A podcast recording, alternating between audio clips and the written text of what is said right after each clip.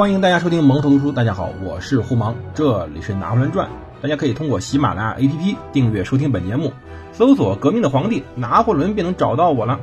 同时呢，大家也可以通过苹果软件中的播客软件搜索收听本节目。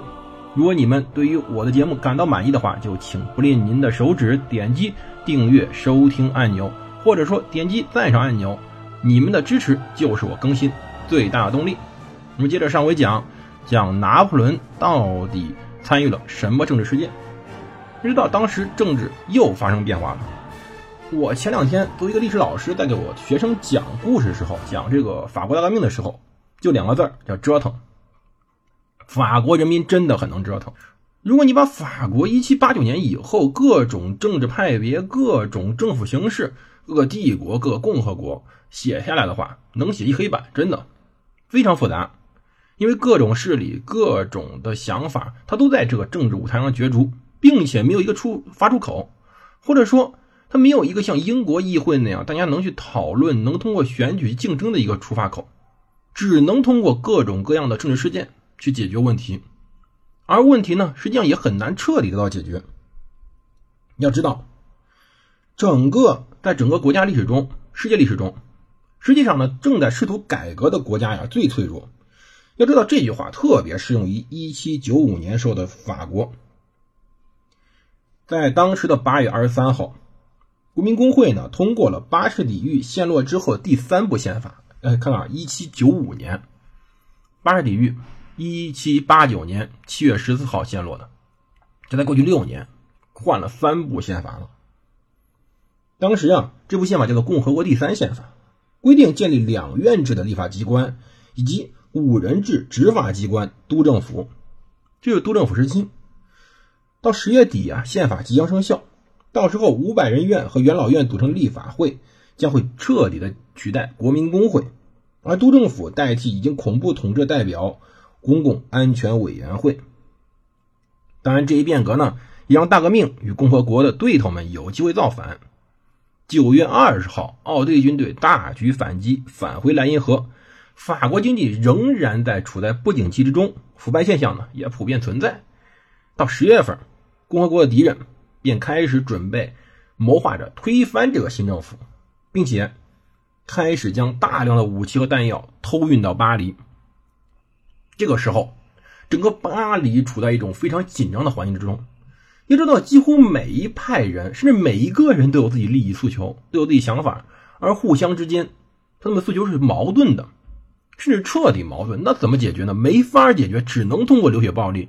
因为到现在为止，法国没有建立起来一套彻底完备的体制去解决冲突，能让大家坐下来谈一谈，没有，只有不停的上街游行、暴力，然后镇压，再次镇压下去以后，再次进行暴力，再次镇压，这种恶性循环，在这种恶性循环中。经济没有得到解决，经济也恢复不了，整个工业呢也发展迟滞，然后农业发展不行，然后粮食价格贵，再引发更大的动乱，恶性循环嘛。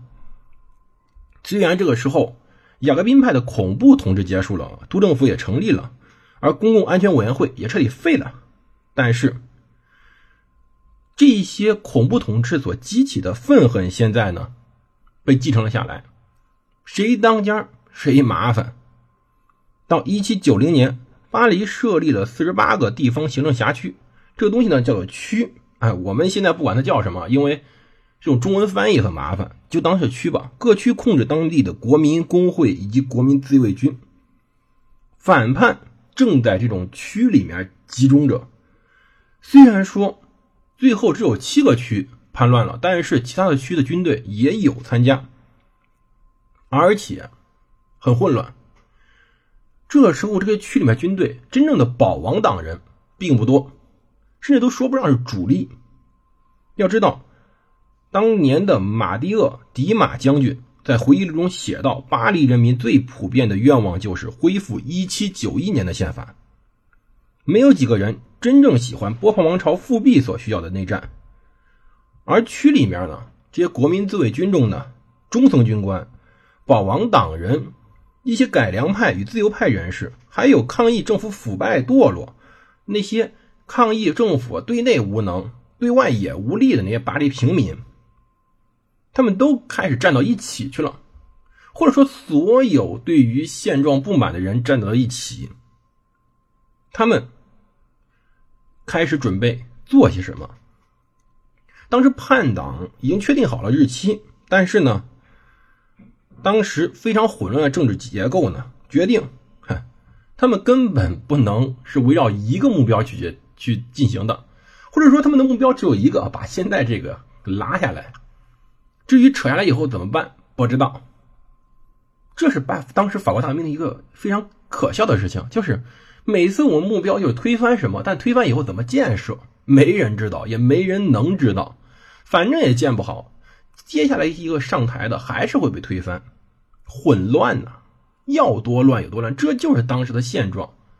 宁为太平犬，莫为乱世人，这就是当时的法国。如果大家真的感兴趣，真的可以看看相关的这种电视剧，它确实很波澜壮阔。但是我们不应该仅仅关心那些波澜壮阔的历史，我们应更应该看看到底背后发生什么了。你要知道，当时国民工会呢是有觉察的，他希望当时的军团司令弗朗索瓦德梅努能够尽可能的镇压附近的叛乱。但是梅努呢想法，这个将军想法很简单，就是能不流血就不流血。他想去谈判，但是国民工会领导人以为，哼，这是要反水呀！你要跟叛军谈判，就把他抓了起来。预期的叛乱。非常非常的迫在眉睫，而当时吉林特派便任命立法院长保罗·巴拉斯作为内防军团司令官。虽然呀，他很长时间没在军队里了，但这时候国民工会给他指示是拯救法国大革命。反正这种口号，哎，双方估计都在喊。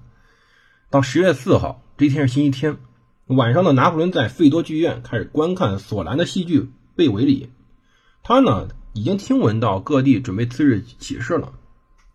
到第二天一大早，巴拉斯便任命拿破仑为内防军副司令，他要动用一切的必要手段镇压叛乱。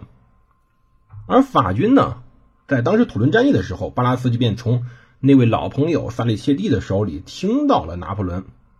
他呢，要知道拿破仑这时候呢，给这位。非常非常重要的司令官留下了非常好的印象。要知道，很难得呀，二十多岁已经当上准将了，而且有非常强的执行力。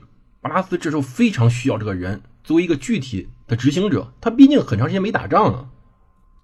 要知道，另外一条是，这时候没人愿意干这个活为什么呢？因为如果你接替这个位置，就意味着有可能你要向平民开火。向平民开火，不管是名声上还是实际上，都有很大的损失。没有高级军官愿意向平民开火。而当时在1792年时候，拿破仑两度目击过攻打杜伊舍里宫，就是说两次攻打围攻当时的路易十六临时居住的那个宫殿，他就在不远处房上跟朋友一起看着评论着，他知道。他也评论过，我们之前讲过，他说过当时路易十六是废物。他说为什么瑞士军团不抵抗？为什么任这些平民屠杀自己的卫队？他鄙视那个软弱的国王，所以他不觉得后来国王被砍了，被砍了头有什么奇怪的。可以想想他这种想法之后，究竟将来他要做什么，不言而喻了，是很有可能的。但这一次。这次更为重要是，拿破仑第一次进入了国家最高层的政治前线，他非常兴奋，他开始调兵遣将。他此时呢，开始命令当时的第二十一列兵团上尉若阿基姆·缪拉率领一百名骑兵驶往两英里外的萨布隆营地。缪拉，记住这位人物，要知道后面他经常会出现的。这个缪拉干什么呢？去那个营地去抢些炮出来。夺取当地的加农炮，并运到巴黎市中心。他要求缪拉砍杀所有反抗者，只要你敢反抗，我就敢杀人。当时呢，只有五十个人在看守当时的萨布隆加农炮。叛军失去了最好的良机。要知道，他们将来面对的这位副司令是个炮兵出身，到底拿破仑会拿大炮干什么呢？我们下期再讲。